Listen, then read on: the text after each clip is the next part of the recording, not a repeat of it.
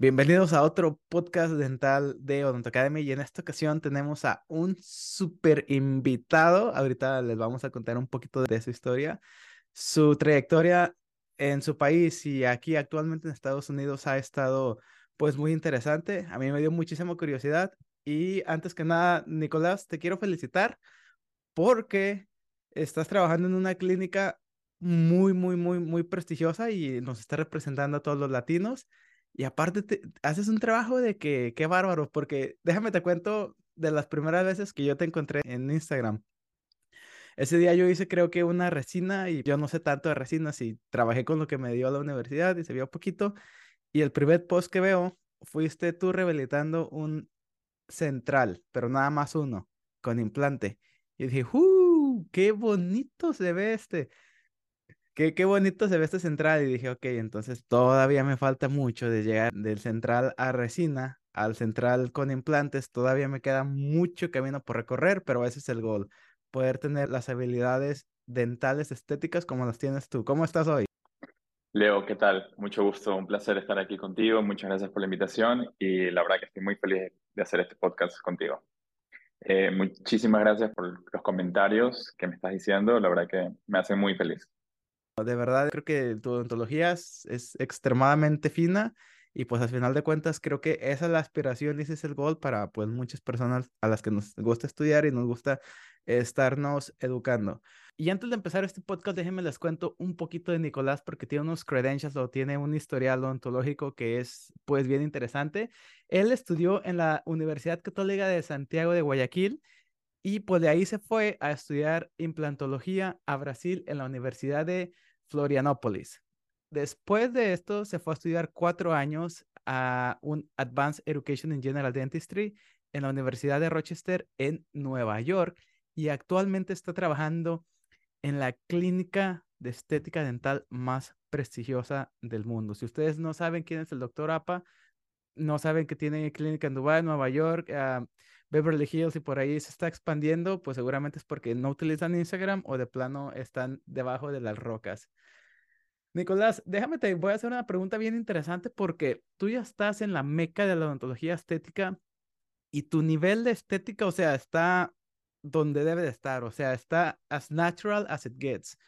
A lo mejor tú lo has notado, yo lo he notado, que hay muchos dentistas en tu país, en mi país, en, en, en Colombia, en toda Latinoamérica, que se consideran a ellos mismos dentistas estéticos y en lo personal yo no quiero atacar a nadie, pero en lo personal yo siento que hay muchas personas que ni siquiera entienden la estética y que los resultados son muy alejados de la naturaleza y creo yo que no hay nada más estético que imitar lo que la naturaleza ya ha hecho.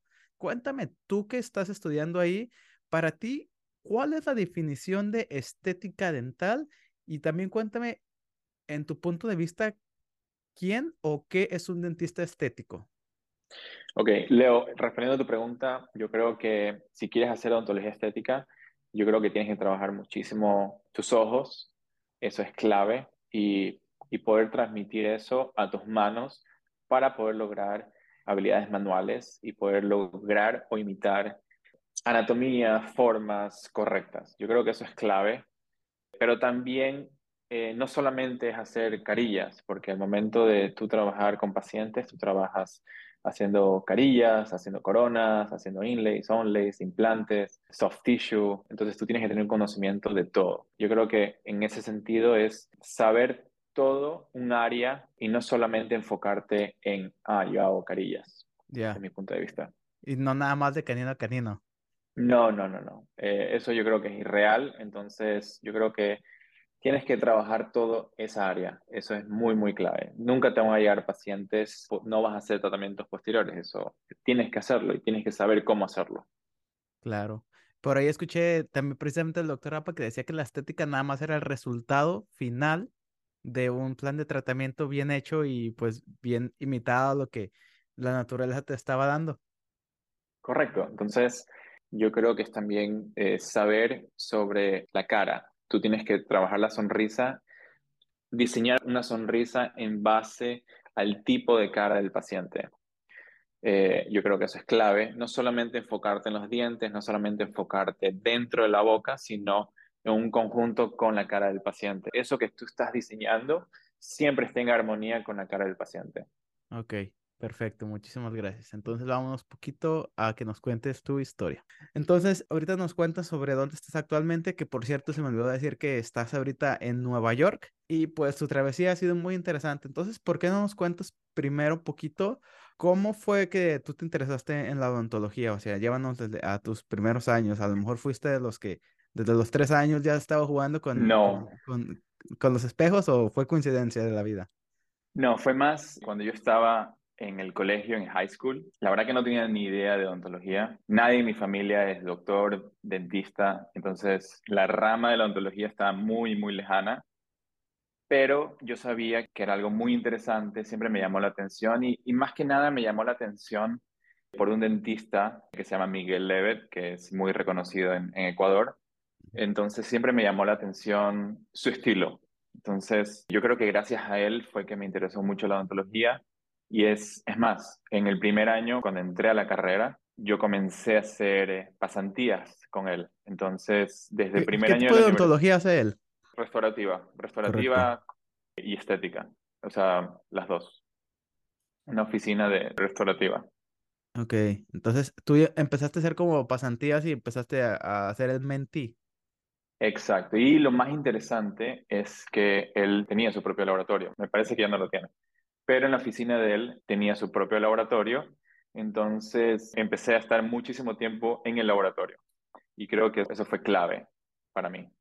Ok, entonces tú estuviste como enseñando o aprendiendo en la escuela como cualquier otro estudiante dental y aparte tú estabas entendiendo Exacto. cómo funciona el laboratorio, los materiales, color, estética, todo.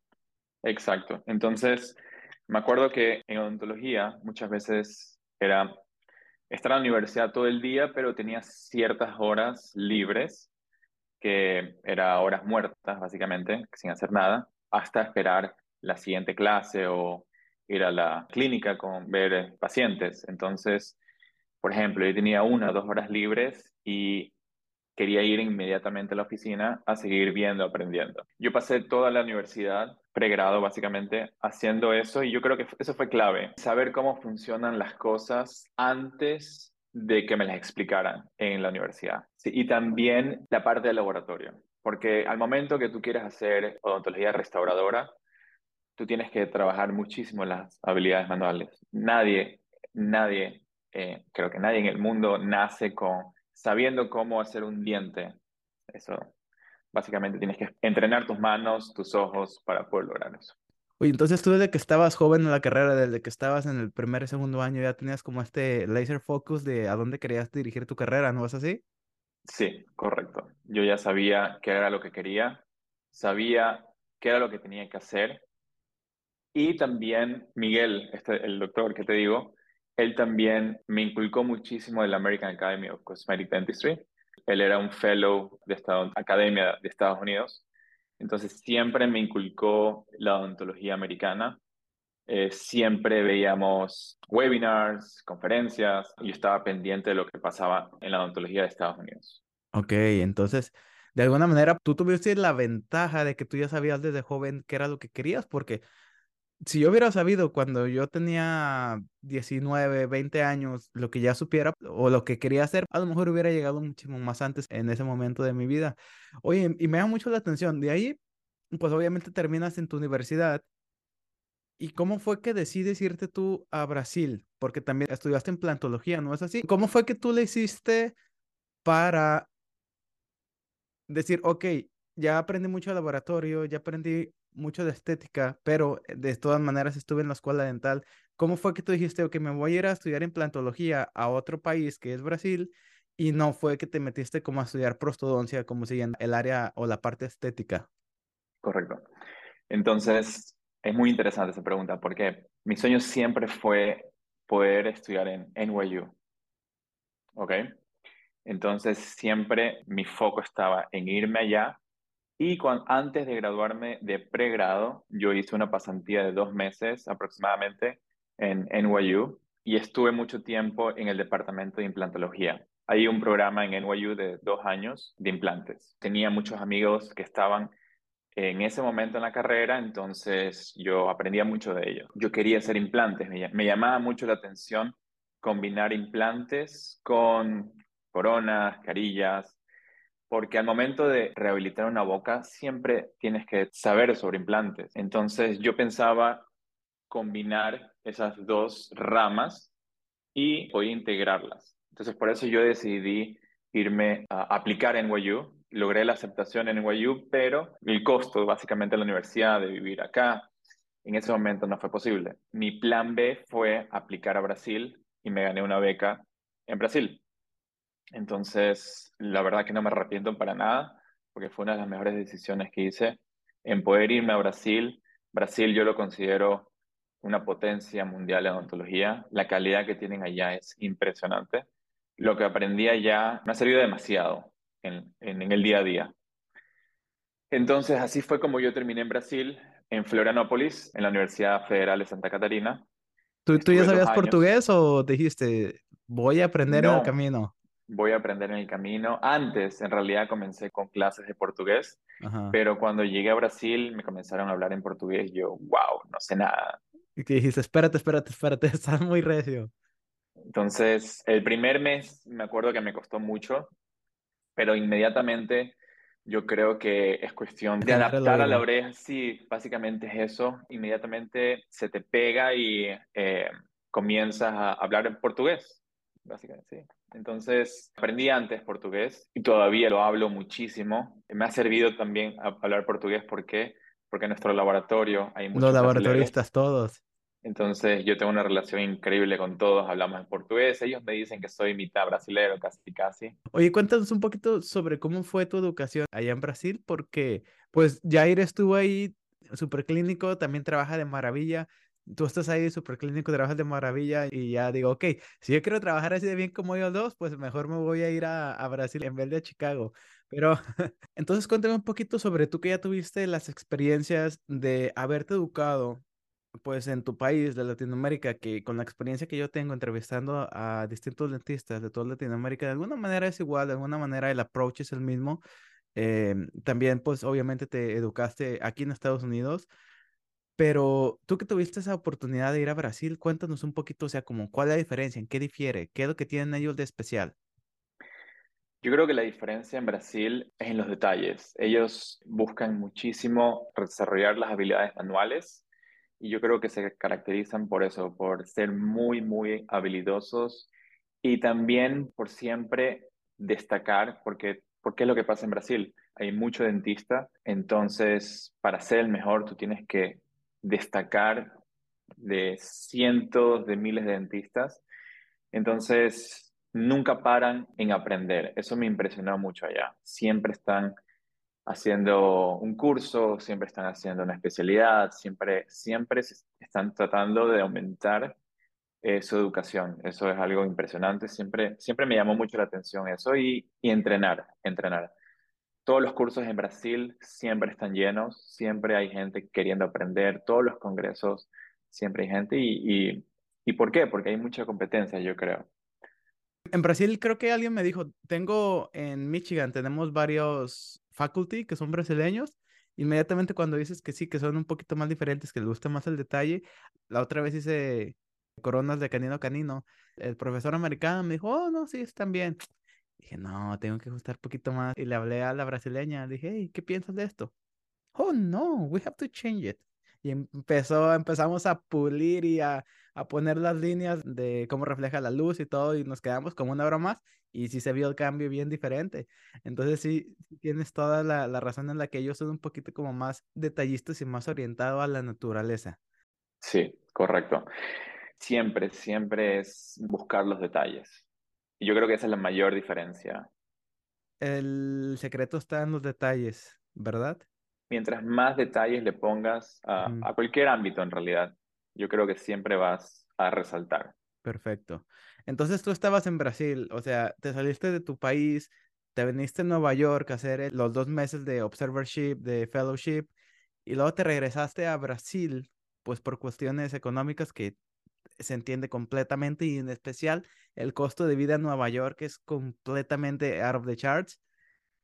estabas en Brasil. ¿Cómo fue que terminaste en Rochester, aquí en Estados Unidos? O sea, desde Brasil. Tú desde que llegaste a Brasil, tú dijiste, ok, este es solo un paso más en mi transición a mi gol. ¿O fue como que cuando estabas ya por finalizar, estabas viendo qué más hacer con tu vida? En primer año en Brasil, yo dije, tengo que por lo menos intentar, porque mi sueño siempre era venir acá. Ese era mi sueño desde siempre, venirme acá. Por lo menos tengo que intentar aplicar y ver qué pasa, porque si no, nunca voy a saber qué es lo que pasa. El primer año antes de eso, era, mi idea era irme a Ecuador y practicar allá, pero luego comencé a motivarme más, comencé a buscar más información. La verdad que es muy, muy difícil saber los pasos exactos de cómo poder revalidar tu título acá, qué es lo, qué es lo que tienes que hacer. Entonces, mientras más información buscaba, más me motivaba. Sabía de personas que habían hecho el programa acá comencé a conversar con esas personas y me motivaron mucho más. Yo creo que eso es clave también. Al momento en que tú quieres hacer algo, siempre tienes que buscar a personas que ya estén o hayan hecho lo que tú quieres hacer. Porque son personas que sabes, lo han logrado y que tú también lo puedes lograr. Yo comentaba que me quería venir a Estados Unidos y, muchas personas eh, me decían no, que es muy difícil, que es imposible, que, que los boards son muy difíciles, que no lo vas a hacer, es mucho tiempo. Entonces, todo eso ahí yo creo que es energía negativa que no te suma. Entonces, es algo muy clave que yo siempre he tratado de evadir, son ese tipo de energía y si yo quiero lograr algo, tratar de buscar las personas que ya lo hayan hecho o estén en el camino. Claro. Entonces, estabas allá en Brasil, ya empezaste a investigar y para los boards estudiaste mientras estabas en Brasil o fue algo como que dijiste, ok, déjame termino aquí y ya me voy a ir o fue como, ok, me voy a preparar porque yo sé que ya me queda un año aquí y ya quiero estar como más aventajado en el proceso? Justamente ese año no era requisito los boards para Rochester. Oh. Entonces yo tuve mucha suerte en realidad. Apliqué, no era un requerimiento, era un paso extra, pero no era un requerimiento en ese entonces. Ahora me parece que sí. Correcto. Entonces yo los boards los hice durante la residencia. La residencia. Sí.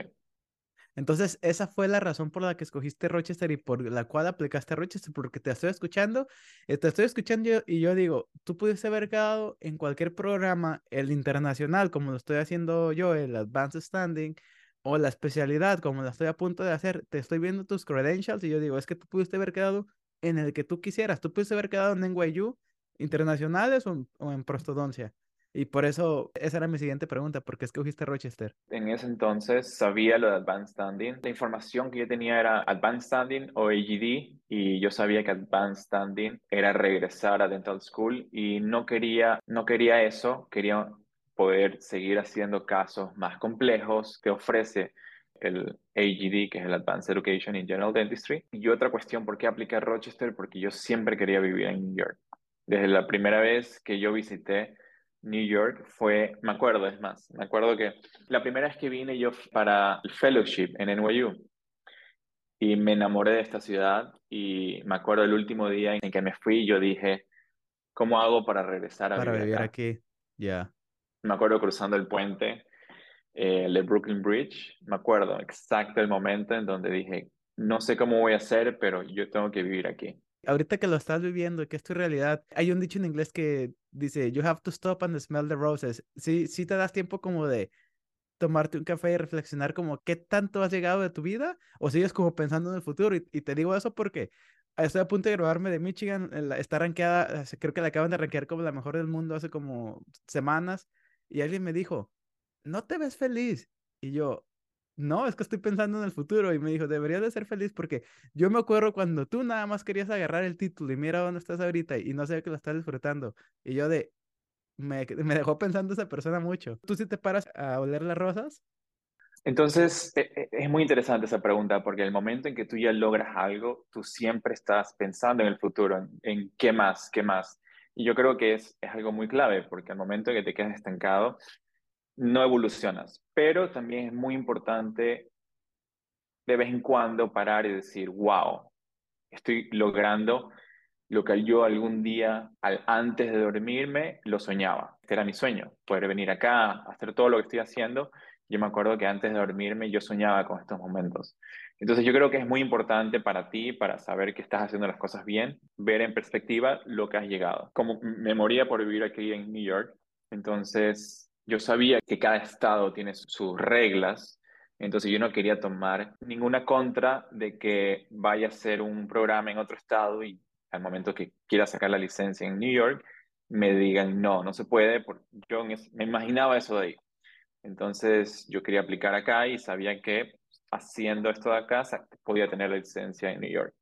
Y así fue como entré en Rochester. Apliqué, me dieron la noticia y yo estaba en Brasil, viviendo en Brasil y, y básicamente terminé el programa en Brasil y me vine inmediatamente para Rochester. York. Qué aventuras de la vida. Como te digo, me pongo a pensar, fueron momentos en que digo, wow, no, no conocía a nadie en Rochester. Me acuerdo que renté mi apartamento sin poder estar allá, sin conocer la ciudad. O sea, era, bueno, vamos, dale, ¿qué más? Tengo que hacer esto. Tiene mucho sentido que estés donde estés ahorita porque pues eres un go-getter. Entonces cuéntanos un poquito de tu vida en Rochester, porque hiciste el AGD pues por dos años. Me da curiosidad porque en un momento, ahorita fueron cuatro años en realidad. Fueron cuatro años en Rochester. Entonces, cuéntanos de tus cuatro años en Rochester. ¿Cómo fue que estuviste ahí educándote y, pues qué tipo de casos estabas viendo ahí? En realidad en Rochester ahora el programa de AGD eh, básicamente son tres años, ¿ok? Pero para quedarte en, en, New York State tú tienes que hacer un año extra, que es el cuarto año que yo hice. Entonces el primer año en Rochester salí de Brasil haciendo implantes, haciendo tratamientos de estética, casos complejos, y llegué a Rochester. El primer año tú tienes que hacer diferentes áreas. Y a mí me metieron en el área de, de urgent care. Básicamente ver emergencias todo un año. Es un área de oral surgery, digamos.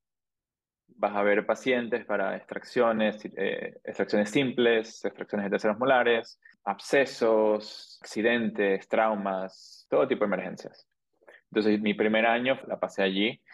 Y ese yo creo que fue el año más difícil porque mm, yo estaba haciendo todo esto aquí, pero hay que poner un, un, paréntesis. ¿Por qué? Porque cuando yo estaba en Brasil, vine para New York, me contacté con, App, con Dr. Apa. Él ya sabía lo que yo estaba queriendo hacer y ahí fue que me ofreció poder ser parte del equipo.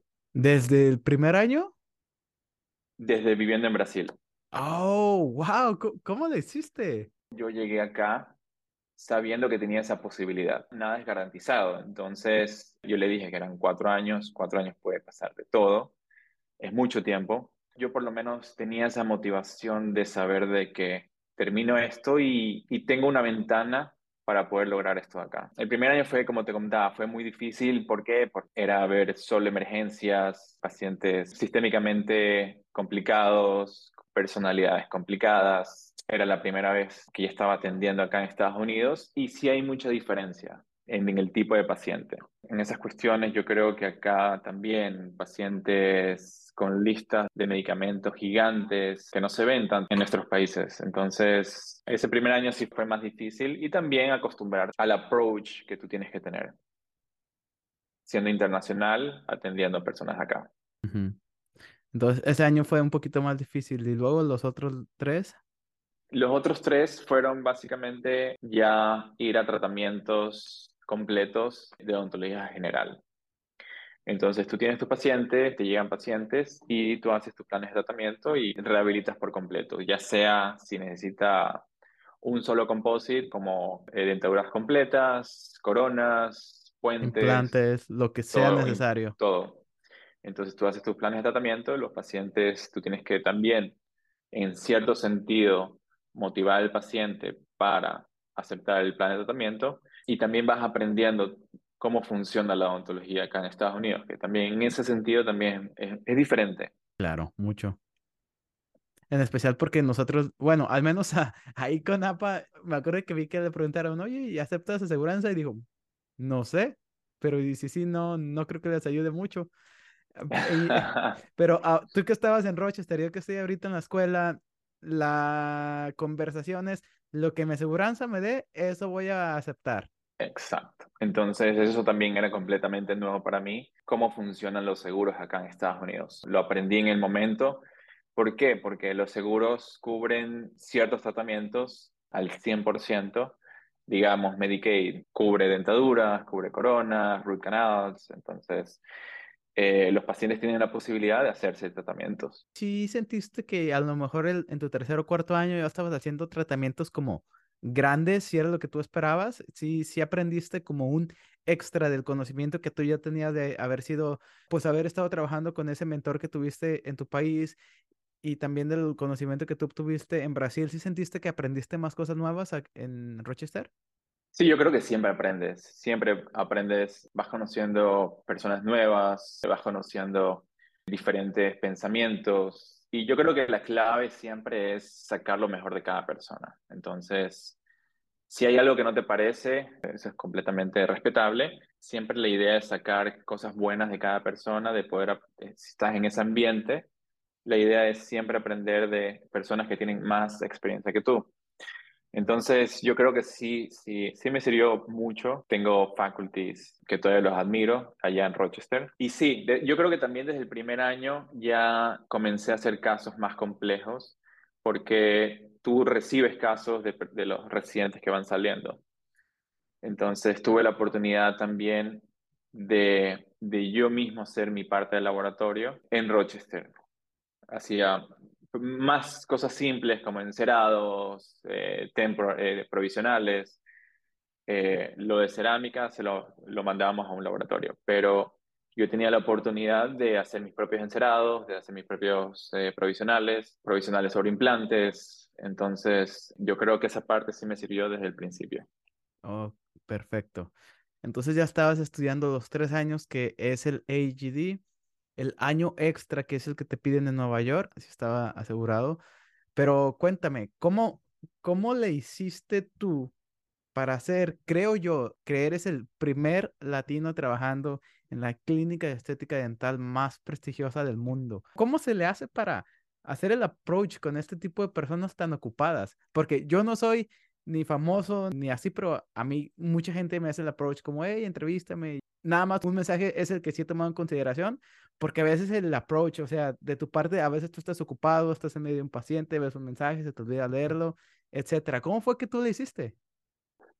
Cuando yo estaba en Brasil, yo vivía en Brasil y tuve la oportunidad también de hacer research eh, un par de meses en la Universidad de Nueva York, en NYU. Entonces pasé varias semanas ahí haciendo research sobre implantes. Y en ese mismo tiempo, el eh, doctor Apa, doctor Rosenthal, tienen un curso que se llama Aesthetic Advantage, que lo hacen en NYU. Eh, justamente la próxima semana, abril. Abril, la otra fecha es en octubre, me parece. Ah, Tuve la oportunidad de ir al curso, los conocí y yo creo que los sorprendí gratamente de bien para que me diga, estás acá, quiero que vengas a la oficina. Me invitó a la oficina también. Y ahí conversando de los planes, yo le comenté sobre qué es lo que yo estaba haciendo, le comenté mis planes a futuro, la aplicación. En ese momento yo no estaba aceptado todavía, yo estaba aplicando para Rochester. Entonces ahí fue en el momento en que me dijo, bueno, si logras eso de ahí, quiero que seas parte del equipo. Porque la historia de él, yo también la he escuchado y él también... Em, empezó de abajo. Empezó de abajo y, y, empezó queriendo ir donde Dr. Ross, a la oficina de Dr. Rosenthal, en ese momento era el más famoso en sí, y yo creo que él se vio en mí esa pasión que yo tenía por lograr ese sueño que yo tenía. Entonces yo creo que es clave poder transmitir esa pasión, básicamente. Claro, entendido. Entonces tuviste esa conversación ya cuando estabas aplicando a Rochester y, pero faltaban cuatro años. ¿Cuál fue la próxima vez que hablaste con él? O sea, ya estabas a la mitad de la carrera, ya estabas casi por graduarte y... Siempre mantuvimos contacto. Siempre, siempre fue, ¿cómo estás? ¿Cuánto tiempo te falta? Eh, yo preguntaba todo. Entonces, siempre, siempre hubo, con, en, en, esos cuatro años, siempre, siempre hubo contacto. Yo venía mucho a New York durante esos cuatro años. Entonces yo venía mucho a New York por visitar a mi esposa. Ella estaba trabajando acá y yo estaba en la residencia en Rochester. Y obviamente eh, yo quería venir también a la oficina, pero por el tema de vacaciones yo no podía faltar a Rochester y quería visitar la oficina, pero muchas veces era imposible. Siempre mantuvimos contacto de esos cuatro años. Al momento en que ya estaba confirmado que tenía la licencia, le mandó un mensaje con la confirmación de licencia y dijo, perfecto, ven a la oficina para conversar. Y ahí conversamos también, conversamos planes a futuro, cuál es tu meta, qué es lo que tú quieres hacer, cómo te ves acá. En odontología yo creo que es clave tener un mentor. Eso es muy clave. Y no necesariamente tiene que ser un mentor que esté contigo 24/7. Eh, ahora hay muchísimas personas que suben videos de sus experiencias, de cómo logran las cosas. Y yo creo que aprendiendo de esas personas básicamente puede ser un mentor. Es muy interesante. Yo siempre, él siempre sube videos y siempre escuchando lo que dice, puedes captar el mindset que él tiene, la visión que él tiene y yo creo que la comparto mucho. Yo creo la visión que él tiene en odontología a nivel mundial es lograr un impacto a nivel mundial. Y nos pusimos de acuerdo y inmediatamente fue un sí, sí, listo, vamos, estamos adentro. Muy curioso cómo se van dando las cosas en la vida, pero definitivamente todo fue porque tú fuiste a tocar todas esas puertas, si no hubieras estado aquí en Nueva York, si no hubieras estado en Brasil, si no hubieras seguido en contacto. Entonces hubo como muchos detalles que mucha gente le diría qué suerte, pero yo totalmente estoy viendo que tú te estuviste abriendo todas y cada una de las puertas. Entonces ya hablaste con él, ya tenías tu licencia, ya pasaste todo este largo camino de Fellowship Brasil, cuatro años en Rochester. Cuéntame ahorita